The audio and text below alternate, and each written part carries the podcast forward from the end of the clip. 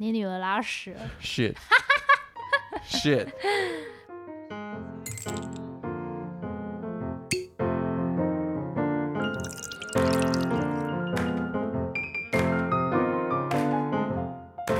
Hello，大家好，欢迎大家收听今天的荔枝小酒馆，我是荔枝。嗨，Hello，大家好，我是老杨。你刚刚是怎么样？那个 opening，我刚我一边正在喝啤酒，结果你一拉啤酒，神兽 Olaf 就冲过来了，对，怎么办？他是不是得到真传啊？因为他在肚子里面的时候一直听到这个，开开啤啤酒的声音。 啊，我跟你讲，现在他已经不是神兽，他现在是什么他现在是年兽，年兽？非常粘人的怪小怪 兽。对他现在是诶九个月吗？天啊，我已经忘记他几个月，对，八点八点五八个月点五个，快九个月。嗯，嗯然后他现在正式进入了这个所谓分离焦虑，大家一直有听到他在旁边呜的声音吧？这声音可能剪不掉，我感觉。算了，这就是我们 的背景音乐。我们有录音已经算，我觉得非不错了常棒，非常棒。 就是如果背景音有一些小雪的声音，我们真的我没办法。们尽力了，我们已经 do our best。像现在 Olaf 就就是在我们这个录音的桌子下爬来爬去啊，随便他去。对，我们就对放飞放飞他了。就是他都已经是一个成熟的婴儿了，应该能够为他自己的 行为。哎、真的分离焦虑真的很恐怖哎、跟大家快速讲一下啊，就是以前我都听人家说什么照顾小朋友很累的，就是你片刻没有办法离开他，你就连去上个厕所，你可能都要抱着他。然后我以前听一些朋友讲这种事情，我就想说，哎呦，拜托，哪有那么秀苗苗啊？怎么可能？结果真的遇到了，就发现天呐，分离焦虑真的很恐怖哦。呃，小婴儿在某一个时期，应该是七八个月之后吧，普遍来说，这个时候对他没有办法分辨，就是说人是暂时离开还是永远离开。对他看不到你，他就觉得你不见了，你消失了，然后他就会超级恐惧。所以他现在呃，Olaf 严重到就是我可能跟他在同一个空间，但是我只是站起来，他就觉得天哪，你要不见了吗？然后就会开始嚎啕大哭。代表他很爱你。我太难了，我觉得他只爱我两颗奶吧。可是你要换个角度，如果我刚刚在空间里面，我把它放下来站起来，它是没有任何反应的欸。你呀、对啊，真的哦，那你来照顾他，可是我没有那两，我我我有那两颗，可是没吸有不办法出东，产奶。没有任何屁 用。好了，反正呢，好，这个是一个啦，就是小那个 Olaf 现在很黏，然后另外就是，哎、这个是我们第一次在新家录音，对不对？对如果有在看我 Facebook 的的听众应该知道，就是我们已经搬到新家来啦，耶！耶对，所以所以呢，最近就是呃，因为忙着我跟小呃 Olaf 也是去台南躲避这个疫情一段时间，然后老杨就这样台北、台南两边跑来跑去，然后我们在忙搬家，所以呢，这个录音是比较慢一点，对，慢很多 点。荔枝大概是清明节的时候，就我们那时候在台南，嗯，就发现，哎、这个北部疫情啊，这个是成长速度非常快哦，就是瞬间几千，然后就几万。那我们就想说，哇，台北这样子有点危险，所以呢，就决定把荔枝跟 Olaf 放在台南 long stay。对但我们没有想到会放这么久，说实在，将真近没两想个到，月，应该超过两个月。超过两个月吗？对啊哦，那么久啊，清因为明节是四月第一周啊，哎，那对你回来的时候已经是耶六月。中，我靠！对，就这样子，今从清明一路待到端午。因为老杨就一直说要来找我 们，然后要来找我们之前就说：“哎、我快塞两条杠。” 所以我们就这样来来回回搞了老半天。好啦，anyway，终于我们在台北相聚啦！耶！耶！哎，可我跟你讲，嗯啊，我现在已经变成就是台北、台南这个高速开车达人，你是说休息站达人吗？呃、各种尿尿达人？尿尿神通。对，老杨都会跟我说：“哎、我等一下要去西罗尿 尿，我等一下要去哪一个泰山休息站尿尿。泰安啦，那泰安泰安对反正就是，其实我很喜欢开车，可是我唯一的弱点就是我的膀胱，就是我的膀胱只要知道我现在在高速公路上面的时候，就会突然变得很小。”只有开车的时候吗？只有开车的时候，特别，我觉得我最扯的一次就是说，因为通常开车的时候，我都会先跟先跟你说，哎、我先去尿尿。好，那上完我们再上路。就有一次，我记得超逊、超懒，就一上高速公路的时候，我就跟荔枝说，哎、我又想要尿尿。我就说你刚刚 大概五分钟前不是才尿，对，然后所以我们大概就是，因为我们平常上交流道都是从那个综合交流道上，然后我记得我在开没没多久就马上进去休息站尿尿。真的很棒。哎、你这种行为真的很像我妈会干的事情、哎，这种不就是家族出游，然后明明大家可能赶时间之类的，可是妈妈永远就会说啊，我被 keep 棒了， 不是吗？你这不就是妈妈的行为吗？哎、可是我跟你讲啊，确实是这样啦。但是我跟你讲，我现在跟每个休息站都超熟的。 像我自己习惯都是开晚上开车，嗯，就是比较不会遇到那些砂石车啊、连接车，我觉得比较安全啦，你跟我的讲法不是这样、哎。是吗？我你跟是讲我说的比较没有三宝， 三宝在睡 觉，也也是啦。然后晚上拆车，其实我觉得蛮舒服的，就是嗯不会被一些呃很多白目，但有偶尔还是会遇到一些很欠揍的人，就是像那种在晚上开车开远光灯在你后面，然后还跟了哦一整路。我我真的开到这边，我会有点整个精神非常阿杂。哦，我不，我没办法说什么，因为我妈就是会开远光灯的那种。 但也还好，你妈不会上高速公路，对她上高速公路会尖叫，对，所以她就啊天哪，哪一个交流道才能下去啊？Oh my god，很恐对，怖。所以我我要挺大家就是这上国道这千万不要开远光灯了。哎、所以我们聊到这里，就是大家可能就想说，今天到底要说什么主题？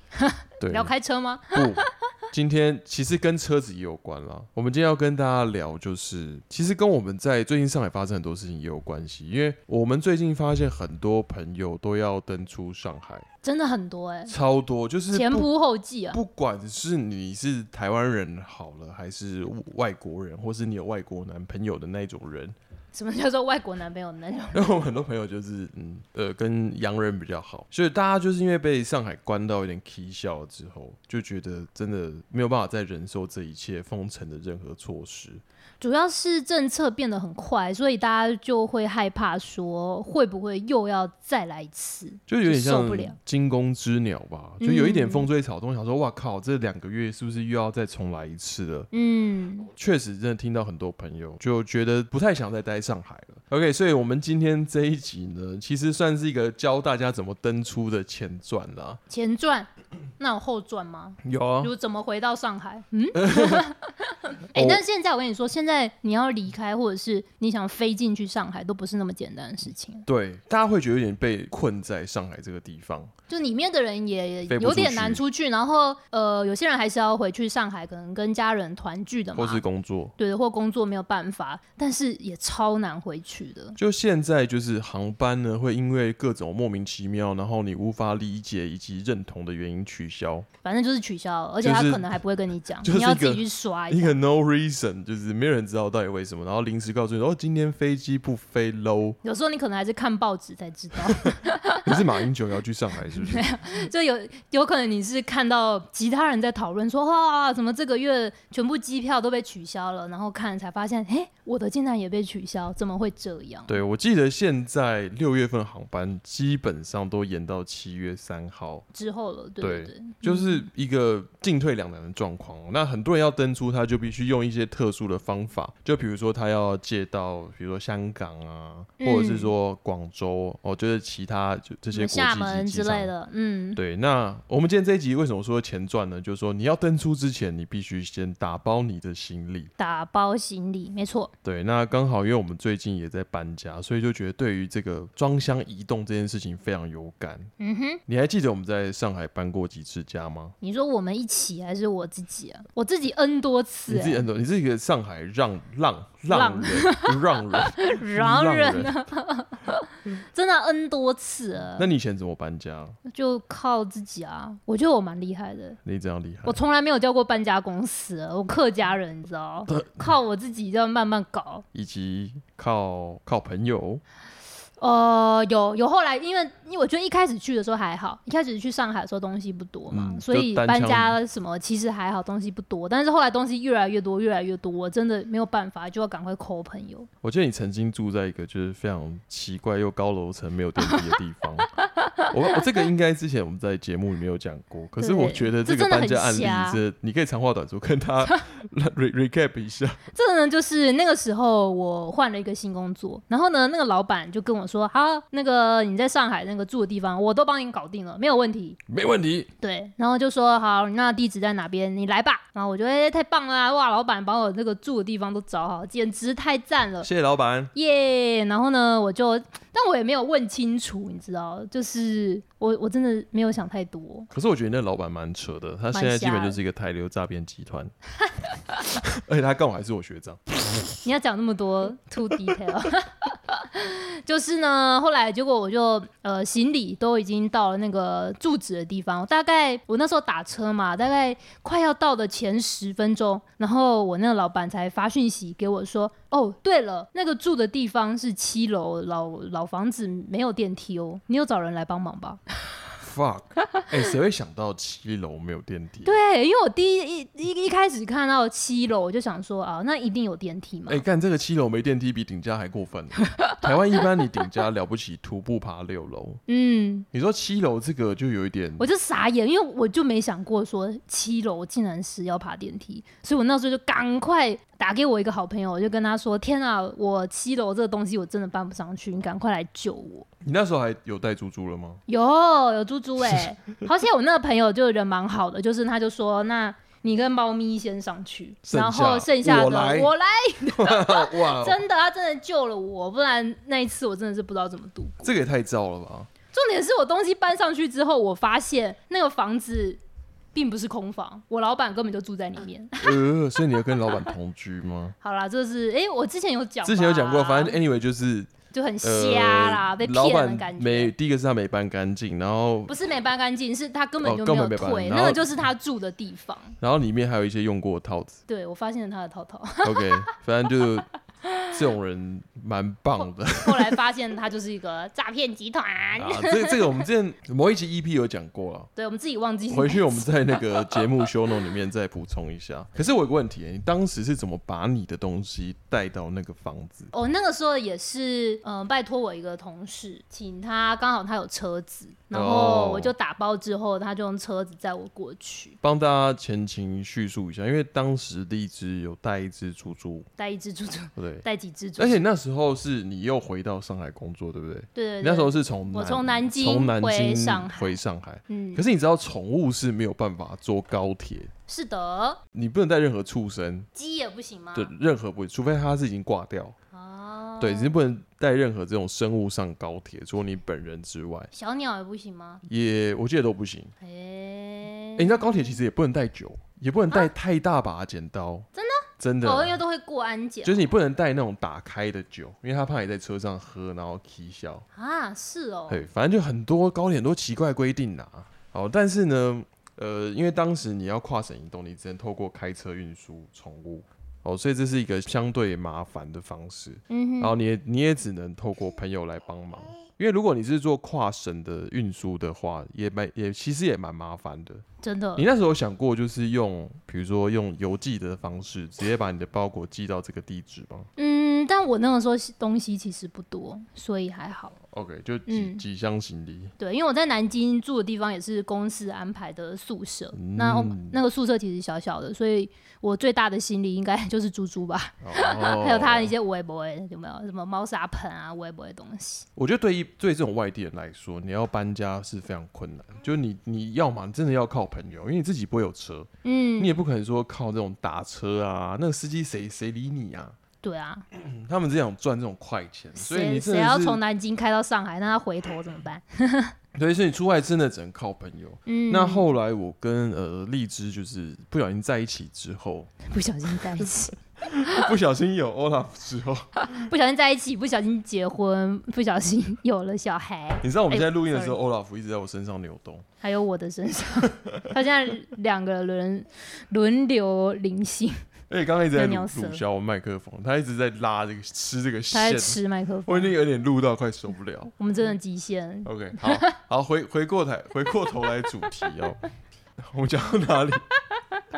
Oh my god！ OK，假如说你搬家非常非常麻烦，通常自己一个人在上海，你要搬家就是叫天天不灵，叫地地不应。那后来呢，在大概在二零一八年的时候吧，开始有一个新的搬家服务、啊哈，哦，其实它也不是完全搬家，它叫做货拉拉。货啦啦，对，嗯货拉拉它是一个、呃，类似一个物流的平台，它有点，如果你在台湾的话，它有点像是那种机车便利贷那种概念。嗯，就是它本来来说，它是可以帮你运送一些货物啊，比如说像电商的东西，然后或是说你有一些城同城里面要送客送东西去给客户。那后来它还衍生出了一个搬家的功能，我觉得它变成说，你可以在这个像是滴滴一样叫车，你在 APP 里面，你在 APP 里面下单。然后输入说哦，你是要搬家，那你就选择什么样的车型。哦，就你可以对，我记得是可以选大车、小车嘛。对对我们那时候在上海应州应该搬过两次家吧，对，办过两次，那这两次都是用货拉拉。那其实蛮简单的，透过这 app 你去选择对应的车型，比如你你会看你行李的数量，然后他会告诉你说，哦，你要叫的是不是一般的箱型车啊，或是叫到小发财车啊，哦这样这样子不同的大小。然后你按照你的这个呃楼层，或者说你的距离，它会按照这样来收费。哦，我记得如果是没有电梯，然后几楼以上，它会有不一样的一个收费标准。对，其实它收费也没有到很贵，就是大概人民币一趟啦，大概嗯就是一两百块钱。那、当然这是要看距离跟你的车的大小。那因为我那时候一开始跟荔枝东西还不是很多，一开一始开始，所以我们那时候都是先叫这种箱型车，小的那种箱型车 面包。车，对嗯，但在上海我们都叫面包车嗯，哦。那面包车前面还有座椅，你可以就比如说运送的时候顺便载一个人过去，因为你要帮那个搬运的师傅开门。嗯对，因为比如说你旧家东西要出去嘛，新家要有人来接嗯，哦，所以整体来说真的非常方便，而且你是可以随叫随到。如果像以前你要搬家的话，你可能你要先跟朋友约一个时间，嗯可是你有时候不知道你约的那一天天气好不好。哦，如果下雨就对于要下雨，其实搬家很麻烦。那货拉拉它这个好处就是你可以随时的叫叫件接单。好，那师傅呢，就是会看他呃的时间自己来来安排这个要不要接这样订单。可是我们那时候叫货拉拉，有遇的其实也遇到一个困难了，就是说它当然很方便，就是可以随时叫人来来收，然后随时有师傅来做。可是还有一个问题就是说，这些师傅其实蛮讨人厌的。我记得后来一开始货拉拉还可以，对但是越到后来，我觉得那些师傅都越学越挑，然后他有时候就会坐地起价，就是说啊，你这个啊这个钱我我要加收。嗯，那通嗯常你东西都搬到下面，他人都来了，你其实没有什么，就是没有其他的嗯 option，你就只能任他宰割。他就赌你一个，就是你不能拒绝他。嗯，比如说，像在这个平台里面呢、如果你要加搬运费的话，它是有一个搬运选项的。嗯嗯，哦，maybe 看你的楼层，可能加几十块到一百块。嗯，可是很多师傅到现场的时候，他就会跟你说：“哦，你这个东西很多、哦，对啊，就很一直重啊，碎碎量，碎碎我没办法量，搬啊，我这趟赚不到 钱呐、你要么你加一点嘛，嗯哦，就是你必须要有一个能够跟 local 的人把怎么讲讨价哇，还钢筋对，讨嗯价还价的技巧，我觉得这样会比较适合一个要要求火辣辣的。嗯，因为如果你现在你是一个女生，然后跟她讨价还价，哎、但女生还好哎、台湾女生还好。哦，你可 以耐一下，对不对？对啊，那一下就好，你都会怎么耐？就没有就装装可怜啊！我就说啊，我很可怜呢、我个人从那么远的地方来，怎么这样对待我们台湾同胞？ 看你这时候是台湾同胞，哎、你知道，我记得我有一次搬家，还是那个、欸、中介帮我搬哎、我 靠，太夸张了吧！因为 那个时候我我是在那个中山公园那个，对对对，我因为我有一次租到一个我不是很喜欢的，所以我没有住多久我就退租，然后那个时候就有另外一个中介帮我找了另外一个住的地方，嗯，中介就蛮积极的吧，我就因为我那时候就跟他说，哎，我认识很多台湾人都要过来上海啊，也可以帮你介绍介绍一些客户什么的，所以他就对我不错。哎、所以总结到这边，我发现你经过很多种搬家方式、欸你第一个就是靠朋 友，然呃，后靠自己，靠朋友，靠中介，对，然后靠货拉拉，还有第四种还有什么？靠老杨。你是很好的朋友， 因为我突然发我一张好人卡，谢谢老公，就是我觉得后来它有它的方便，也有它的不方便，就是师傅有可能会跟你一些勒索，哎、就是就多地多就就地地起起价。价，对对对。而且我们之前有有听过一些呃新闻，嗯因为这种东西师傅都是透过平台去管控的。嗯那素素质人的素质上面，你可以遇到很好的师傅，嗯，但你偶尔会遇到这种很阿萨布鲁的，比如说呃，哎、可能就是遇到一些不诚实的人，是不是？就是对你你会遇到。嗯，那他能怎么样不诚实就？把第一你的个东西 A 走吗？第一个就是呃比较普遍的啦，嗯哼，就绕路，哦，对，，就是说哦增加这个运输的时间，因为它其实计价方式有几种，一个看距离，一个看时间，嗯哼，然后跟加价项目嘛。嗯那嗯第二个就是说就地起价，嗯就是说哦你这个平台上加的钱不够达到就是你这个服务的条件，嗯哼，哦，就是东西对，要么说东西太多，东西太重，车塞不下，你要再多叫一趟，嗯，就很多这种说法。就比如说你一台面包车，maybe 你可以装二十箱，嗯，可他就说哦，你这个十五箱就满了，你要再叫一趟。那你可以自己把那五箱再塞进去吗？ 就他会就说哦，这没有办法塞，巴拉巴拉，就就很多不让你理由。塞了，这对样哦，然后第二个就是说，那 OK，那你第二趟你就不要在平台下单，你直接把钱给我。嗯，不然他透过平台要被抽趴。再一种就是，比如说你有一些真的很恶劣，就你可能东西会少，是哦对，可是我是我觉得这样他也不是很 smart，的因为通常搬家你也不知道， 有时候可能一整箱都是一些垃圾。就是这个这个很难讲哦，有时候就是会遇到这种，比如说、呃手脚比较不干净，因为你不会去点说你到底几箱。嗯嗯嗯，对，，那可能在搬的过程中，因为如果你是一个人，你哦不会随时跟在这个人旁边。也是啊、像我们是两个人，比如说一个人负责呃从旧家搬东西上去，一个在新跟着过去新家接嗯，哦，所以就比较不会有这种问题。嗯那后来其实，在二零二一年有出现一个大新闻，嗯，这在当地其实蛮轰动，就是当时有一个女生跟你一样。嗯，跟他我一要样带着宠物独自搬家，啊，对。然后那时候他就遇到那个师傅就绕路，嗯哼，就是不按他那个导航路线行驶，嗯然后他就在这个车上跟这个师傅有点争执。哦，然后后来，因为其实那一阵子刚好滴滴打车，就遇到一些师傅，就是呃哦，好像有些事性件性啊，侵这些呃女乘客的事事情。嗯，嗯哦，所以他那时候女生就非常紧张，嗯，你说他在货拉拉遇到是不是，她在货拉拉遇到，因为就是她是跟着哦车一起过去的， ，OK，她的宠物、她的东西跟她的人都在这个师傅的车子里面。嗯嗯，那嗯这时候师傅有乱开，他觉得就开始心里有点紧张，嗯然后那时候就在车上跟师傅吵架。结果嘞，他就在开这个路路途中间，他可能觉得状态不太妙了，嗯他决定要直接跳车。啊，跳车，对那他他可能宠物怎么办？他觉得觉得说我我可能有点被被控制了，我没有办法就是自由移移动到某个地方。我相信大家女生单身的人都会有这种感觉。啊你，知道以前台湾有个什么彭婉如命案吗？知道啊，就是一个计程车这个杀人弃尸的案件。嗯哼，然后那一阵子，就大家只要坐这种计程车都会非常紧张，嗯哦，所以呢我猜那个女生 maybe 可能就是有有这种感觉，所以她决定直接跳车。结果，结果她跳车之后就，你知道跳车不是那么简单，跳车就你怎不么是跳啊？不是像玩命关头那样，就是你跳下去，然后像那个你巨就可以石滚滚滚，然后巨石冲强到旁森，边，对，没嗯，事，就是或是天冷这样，no。嗯，就那个女生，她跳车之后，结果角度没有弄好，后脑勺着地，哦，结果她就最后就是因为头部受创直接挂掉。天哪，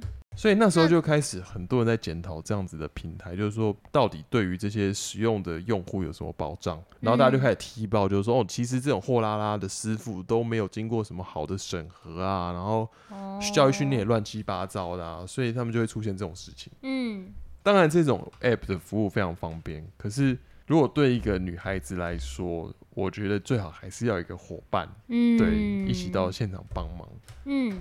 哎、如果是你嘞，如果你遇到那个司机给你瞎搞，你你会怎么办？我直接揍他、哦我直接灌爆他吧。可是你揍他， 车子会失控、哎，怎么办？ 不会啊，我就我可以自己开咒啊。你说你打他，然后你就控制方向盘，然后之类的脚去踩油门 吗？你也太你是巨石强森哦 玩。玩命关头不都这样，巨石强森都这样演的啊、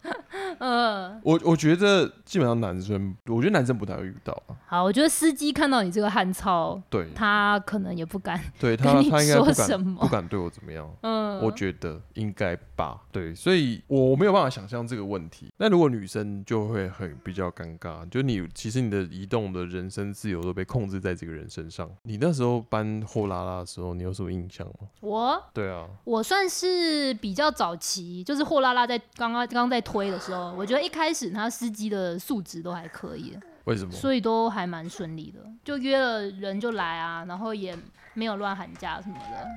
那你算是运气不错。我真的算运气不错，因为后来听说有一些人是，比如说约好了，结果司机就没来，直接放鸟，直接放鸟超多，然后。呃，像你刚刚讲的那些什么就地就地起价那些都有的，哎、可是其实就地起价未必是一个坏事。你知道后来后来，其实我搬家的时候，我都现场跟他们喊价格。啊哈，正常搬家的话，假设你透过平台是两百块钱，然后我就会跟师傅说，哦，我这一趟确实搬不完，那你下一趟再来，你把那个平台的抽成扣掉，我现金直接给你。嗯哦，smart 呢？但我跟你讲通，win win，对我跟你讲，通常这个方式是成立的，嗯师傅也很乐意。嗯，就是说，比如说我今天两百块，嗯，平台扣完之后，可能给他一百二，他实际拿到一百二，对，但我付我付两百嘛。嗯哼好哼，哼那我就说，那我给你一百五，哦，对，就你也省，也他多是，赚，就是一个 win-win 的 strategy。啊，好，好，回到我们把画面回到台湾，嗯哼，就你们你们知道台湾有叫拉拉木，哎、拉拉 move 是只有搬家吗？还是它也有其他的服务啊？其实服务方式跟货拉拉一样，就是说你可以有嗯物流运输，你也可以像是什么机车便利贷一样，哦，它有机车有呃箱型车有货车，货车有分什么三吨半不同尺寸。嗯嗯其实我我不知道大家知不知道，大上海就是大陆这边的货拉拉跟台湾的拉拉木其实是同一个公司。嗯，是哦，你有你们有觉得它那个 logo 颜色很像吗？都是橘色的。我以为电商现在大家都橘色， 不是橘色就是蓝色，对，真的，我觉得台湾真的很多那种电商服务其实都是超对啊岸的，其实我觉得， 我觉得其实很好抄啊。因为就是就是互联网的那种使用那种呃那种 UI 啊，就是那样。尤其是他们界面蛮简易的，如果你把它修改一下，然后拿来拿来套，就会觉得。然后我那时候在台湾，我也是要，本来也是要叫搬家，一般都会叫搬家公司。嗯，可是搬家公司有一个麻烦，就是一样你要跟他先约时间，然后他还要到现场来估价。哦，对，那一样你不能知道当天天气好不好，然后有时候你你还必须在搬的时候先把东西都先整理好，嗯可是你知道实际搬家就是很我我混我乱不知道哎、你有发现我们家东西越来越多，我我们两个东西越来越多，哼，怎么样？有意见啊？我我不是有意见，就是 就是之因为前就是你的酒超多，没有没有，之前我们从上海回台湾的时候，我觉得东西还没那么多，然后这一次 这一次我们搬家，嗯就我我当然都叫货拉拉，你知道我已经叫了两趟，嗯，然后加上自己手搬很多次，就叫我朋友有帮我搬一趟，我发现我还搬不完，我觉得主要差别是小雪吧现在 Olaf 的东西太多，Olaf 的东西太多，真的，对，就东这西就增加了一个人啊，我不能以两个人的标准来计算，可是三个人哎、，你有发现小雪东西真的超多。比如说婴儿床啊，从来没睡过，根本就不愿意睡我 啊。们还有三张床，然然后后呢还有什么衣服啊、消毒锅啊、无微不这微的东些西，呃奶瓶、吸奶用具，嗯，然后还有一些什么很多啦，地垫、嗯哦，巧拼，然后尿布、澡然后盆衣服，我说哦。 God damn，这个但人这么小，不觉得他东西很不符合比例原则 吗？就我们两个成人很多，嗯，呃，成人很大只，可是我们东西其实真的没有他那么多。你知道还有什么童书啊、玩具哦，玩啊具，对， ？Oh my god！我真的觉得他生出来就是来来花花爆他爸的钱。还有他妈的钱，对，anyway 就是东西超多。然后你知道我妈就说，Julia 就说，啊，你们就不要一直买东西给他嘛。可是阿嬷不是也都一直在买东 西？她说你东西这么多，哎、就要稍微这个断舍离一下。嗯，那我柯林，我说你自己有小孩，你你自己也知道，就小孩东西就是爆炸多，而且你你永远会觉得说，可能某一天某个时候你一定会用到，嗯所以我们最后就只能无脑就把东西全部搬过来。可是你知道，在这个台湾的拉拉 move，其实我是最近要做这一节目，我才知道，在就是大陆的货拉拉，在台湾叫拉拉 move，嗯，然后我所以我才发现说这个平台真的非常好用。是吧？对，然后像我们其实搬家距离没有很长，就是从、就我们从旧家搬到新家，距离大概不到一公里吧。嗯，那我们单趟价格大概是一千零六十五，包含就是整个搬运搬运费用。啊哈，哎，那传统的搬家公司这样大概多少钱？传统它就是看你要叫多大台的车，而且因为它一次要载一一定的数量，就变成是你要一次把所有东西都打打包好。嗯，可是像因为我们有小孩，然后事情有很多，老实说，我真的没有时间可以一次就是把家里所有东西都包完，嗯，就我必须要分有可能是很多分批次次。对对对，所以像我叫拉拉木，我就是叫这种一般的箱型车，箱型车里面大概可以载就是二二十件、二十公斤以内的东西，包含楼层、搬运费、收费就是一零六五，超便宜。你女儿拉屎了， shit shit，我想说怎么一阵飘香？哦赞你赶快做 ending， ，OK，录节目录到小孩拉屎，这也太太荒谬了吧？你要趁我们在录节目，你就要开始大便吗？因为已经搬家已经超多你东西了。雪然后你还诶刚好讲到本哦，杨小雪，杨女士，杨女士，杨女士，，你东西已经超多了。然后你还拉屎，快速的讲完就是台湾货拉拉，我刚才讲说这个价格非常实惠，只要一零六五。然后我又使出我在这个上海讨价还价的伎俩，嗯哼，我就你怎跟么师样我？就跟师傅说，哎、师傅你要留一下你的电话哦，你说我下一趟再叫你，对又我一样了。我就说我下一趟直接打给你，我就不用在平台上预约。我觉得你们这办的非常棒，那他们觉得哇，年轻人你很上道哦。超上道。然后他就说好，那下一趟的话，你只要给我八百块就好。哎、可是你这样讲，我们就接不到拉拉木的叶配。 拉拉木想 说，敢怎么能破解我们 ？shit，那反正他就是一个香港的公司，anyway，我觉得他不会来，看不会来上我，们节目。看不看不上哦，看不上。好，如果各位大家有认识什么金主爸妈，对于我们这种讲旅游啊、讲亲子啊很有兴趣的厂商，欢迎大家帮我们媒合一下哟。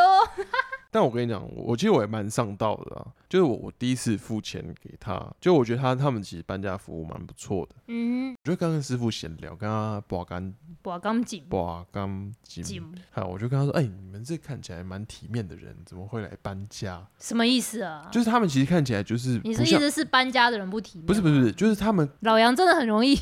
引战 no no no，我就说他的感觉就不是一个搬家的人，因为他不是一个很强壮，哦。你知道一他般很瘦搬家就是一个超壮，嗯或是一个很短小精干，就像一个小钢炮一样，嗯，但他就是一个白面白面的一个人，白面 白面书生，对你看起来完全不像，我就说哎、你不们太会搬的感觉。对，我就说你就你知道他搬就常常很累，就说、哦、我要休息一下，那个阿北那样。嗯然后，我就说：“哎、你们你们是平常都在做这个吗？还是说嗯兼职来做？”哦，他就说他们原本是在出版社，啊他们的出版社就自己有一个出版社，可哦是是因为啊最近两个月哦学校因为疫情都没有开放，所以他们不能去卖他们的书，哦，他是卖参考书，就是小学的那种，比如说翰林巴拉巴拉那种，但是他是比较小型，哦不是那种康轩那种大家的。嗯，他说：“哦，他们出来就是兼这个贴补家用，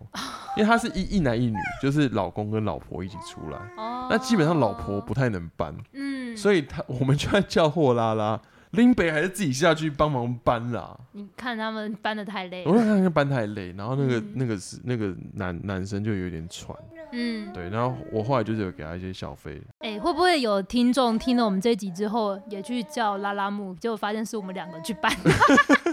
他说，哎，怎么是你们两个？你们声音听起来好熟悉哦。 哎、原来是荔枝跟老杨啊，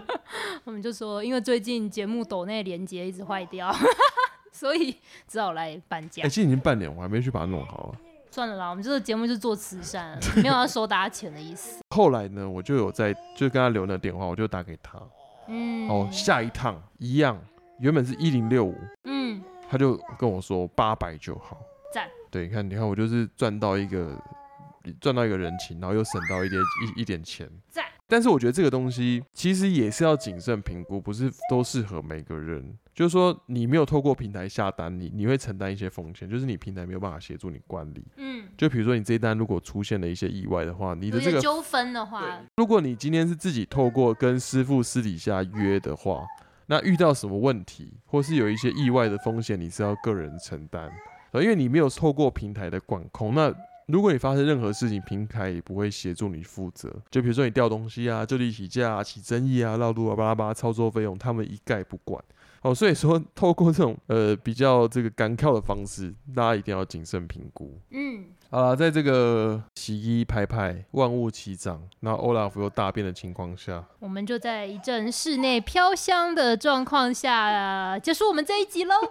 如果大家哎、如果说有一些朋友要从上海撤退回台湾，这个其实好像又是另外一种事情哦。对，就是这个物流不一样。我们刚刚讲的是搬家啦，因为有些就是比如啊说你你搬到别的地方或搬到别的城市。那我们希如果有机会分享下一集的话，我觉得如果你要如何撤退回台北，呃，回嗯台、回台台湾湾，对，不管是你的呃家当啊、你的钱啊、你的宠物你的宠物，我觉得这这个其实是非常值得跟大家聊一聊的，相信大家也会有很多收获。对，最近真的这几个月蛮多呃听众有私讯我问这些事情的，就是说尤其是宠物，就该怎么送回去这样。对啊。OK，好啦，今天是我们久违搬家之后第一次录音，我们希望就原则上，如果有可能有机会的话，我们会尽自己最大的努力，在每一周 去去录一集节目。我觉得这一集大，我觉得大家觉得节目